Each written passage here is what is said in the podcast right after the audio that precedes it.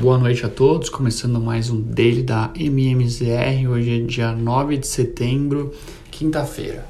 As principais bolsas da Europa fecharam sem direção clara no dia de hoje. Após o comunicado do BC europeu, o índice Stock 600 fechou em baixa marginal de 0,06%, cotado aos 467,57 pontos. A entidade comunicou que deve diminuir de forma gradual as compras dos ativos até março do ano que vem, mas não descartou um eventual aumento do ritmo caso seja necessário. Christine Lagarde disse hoje que o fim das compras e alta de juros ainda está longe de acontecer. Do ponto de vista setorial, o setor financeiro e industrial foram os mais penalizados, enquanto os setores de materiais e construção avançaram. Do lado corporativo, o tombo mais forte veio das ações da EasyJet, após a empresa divulgar que recusou a proposta da sua concorrente Wizz Air. Os principais índices norte-americanos anotaram um dia com um sinal negativo, ainda com temores sobre a variante Delta, o eventual adiamento do fim da pandemia e o discurso da entidade europeia citado anteriormente. Os pedidos de seguro-desemprego divulgados hoje chegaram ao menor patamar pós-pandemia, em contraste com a diminuição do ritmo de novas contratações, trazendo mais dúvidas sobre quando o Fed deve iniciar o ritmo de redução dos estímulos. Do lado corporativo, o destaque ficou para as ações da Moderna, que registraram ganhos de mais de 7% após a empresa divulgar que pretende fazer uma dose única contra a Covid-19 e também a gripe. Do lado setorial, o pior desempenho do S&P ficou por conta do setor imobiliário, ao passo que o setor financeiro, energia e materiais apresentaram retornos positivos. Por fim, o S&P fechou o dia em queda de 0,46%, um baixa de 0,43% no Dow Jones e queda de 0,25% na Nasdaq.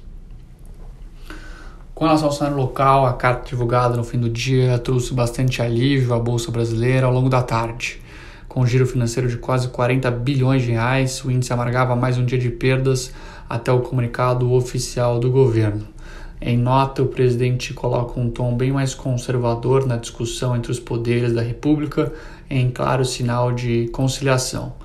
Na mínima do dia, Bovespa chegou a ser cotado próximo aos 112 mil pontos, com perdas na ordem de 1%. No entanto, no fechamento da sessão desta quinta, o índice fechou negociado acima dos 115 mil pontos, com alta de 1,72%. Mesmo com os dados do IPCA divulgados pela manhã acima do esperado pelo mercado, o alívio da tensão política foi suficiente para devolver parte das perdas registradas ao longo do dia de ontem. Com relação aos juros, o, com o IPCA de agosto acima das expectativas, as taxas locais apresentaram forte movimento de correção, principalmente nos vértices mais curtos. As apostas sobre um eventual aperto monetário acima de 1% na próxima reunião do Copom começaram também a serem discutidas, além de revisões para cima da inflação no país.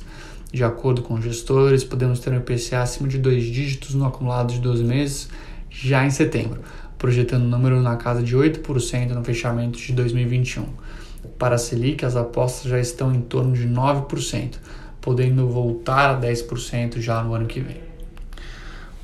Com relação ao câmbio, com um tom mais conciliador, citado anteriormente pelo presidente Bolsonaro, o dólar fechou em baixa de quase 2%, fechou o dia cotado aos R$ 5,22.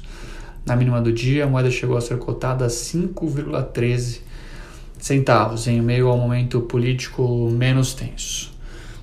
Por fim, o IFIX, principal índice de fundos imobiliários do Brasil, também registrou alta e fechou ah, aos 2.720 pontos, com alta de 0,19%. Bom, por hoje é isso, pessoal. Tenham todos uma excelente noite e até amanhã.